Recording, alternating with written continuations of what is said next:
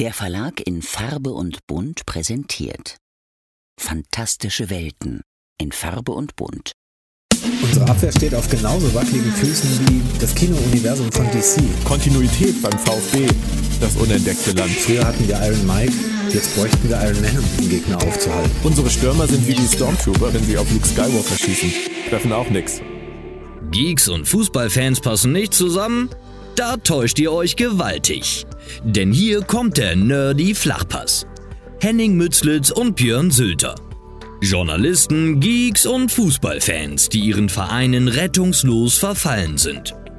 Henning ist Redakteur und Autor von Fantastikromanen, Eintracht-Fan seit der Kindheit und Zeuge Jeboas.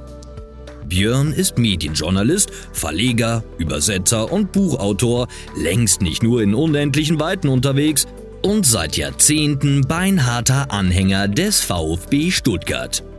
Gemeinsam bilden sie nicht nur die Chefredaktion des bekannten Fachmagazins Geek, sondern auch das Duo des Nerdy Flachpass. Vom Main zum Neckar. Fans, Freunde, Geeks. SGE und VfB. Zwei Teams, zwei Typen, ein Podcast.